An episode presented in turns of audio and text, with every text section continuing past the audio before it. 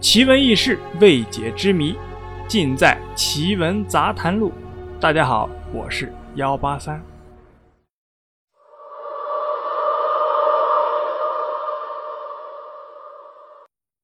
根据华莱士的详细鉴定，它是一种极其近似人类的物种。这种生物智力超群，是黑猩猩或者猩猩的不可比拟的，甚至很难将它们从人类中。分离出去，他在书中信口雌黄地吹嘘人鱼的智慧。华莱士有一天发现人鱼怀孕了，几个月后居然生下了一条小的雌性人鱼。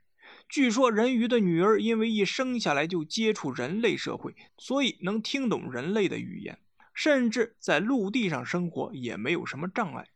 而华莱士留有记录，认为小人鱼的妈妈如果在陆地上生活，只能生存几个小时。华莱士有一个助手叫海州化，是海州泉的儿子，专是喂养人鱼。随着人鱼一天天长大，海州化对小人鱼的恋慕之情与日俱增，并因爱恋而身心欲焚。更让人不可思议的是，海州泉居然看穿儿子的心思。让儿子与人鱼结了婚，而且有张婚礼当天的照片是这样的：海州化站在华莱士、海州泉以及年幼的弟弟中间，旁边的女性身穿旗袍，手捧花束，头上带有塔状的饰物。这种穿戴大概是当时香港流行的新娘装吧。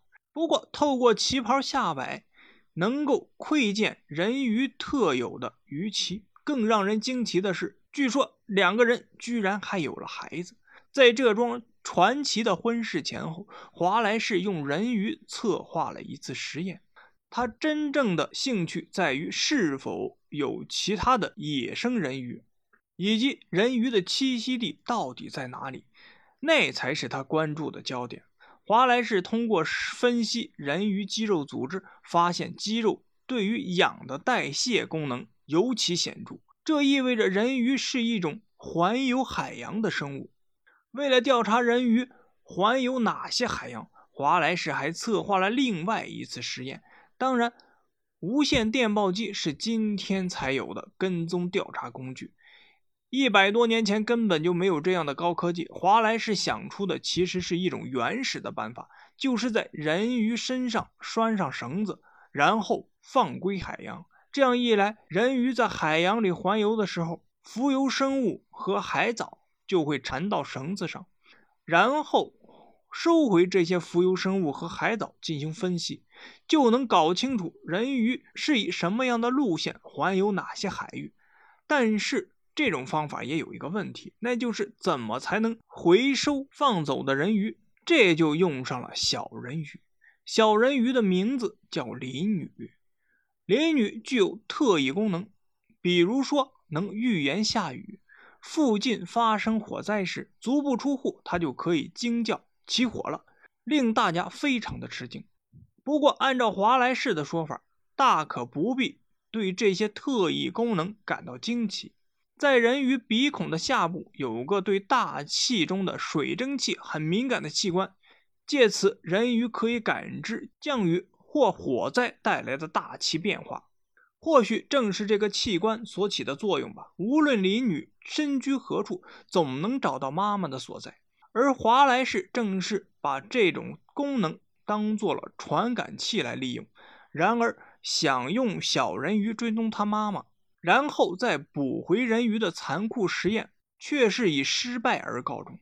华莱士因此失去了宝贵的人鱼样本。本该起到传感器作用的林女，也因此怀疑实验，从此封闭了心灵。香港人鱼录最后按照华莱士的一厢情愿结了尾。人鱼本来就是生存在海洋里的生物，回归海洋适得其所。但是如果阅读过本书的读者发现了人鱼的话，请一定把束在人鱼身上的绳子解开，并邮寄到我处。我衷心的希望您是一位有良心的绅士，能偷偷的将它放游大海，而不会因为小赚一笔而把人鱼卖到杂技团。大概是因为没有人相信华莱士的这种异想天开，所以也就没有人真正的责备过他用于人鱼身上的残酷实验。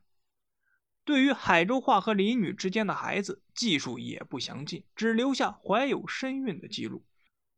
华莱士关于物种分布的研究这一历史性的功绩却流传至今。现存澳大利亚地区和东洋地区的分界线华莱士县，就是以他的名字命名的。